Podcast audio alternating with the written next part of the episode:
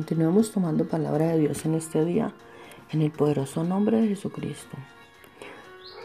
Tomemos Apocalipsis 1, 5, 6. Y de parte de Jesucristo, el testigo fiel, que fue el primero en levantarse entre los muertos y que tiene autoridad sobre todos los reyes de la tierra, al que nos ama y derramó su sangre para liberarnos de nuestros pecados y ha hecho de nosotros un reino de sacerdotes al servicio de Dios su Padre. Sean eternamente la gloria y el poder. Amén.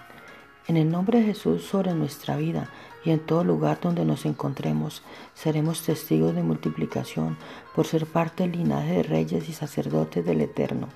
Los lugares secos se vuelven verdes por causa nuestra. En los territorios donde gobierna la muerte, seremos como un aliento de vida que desata resurrección. Somos parte del linaje de reyes y sacerdotes. Olemos a intimidad con Dios, olemos a restauración, olemos a prosperidad, olemos a perfume de Dios.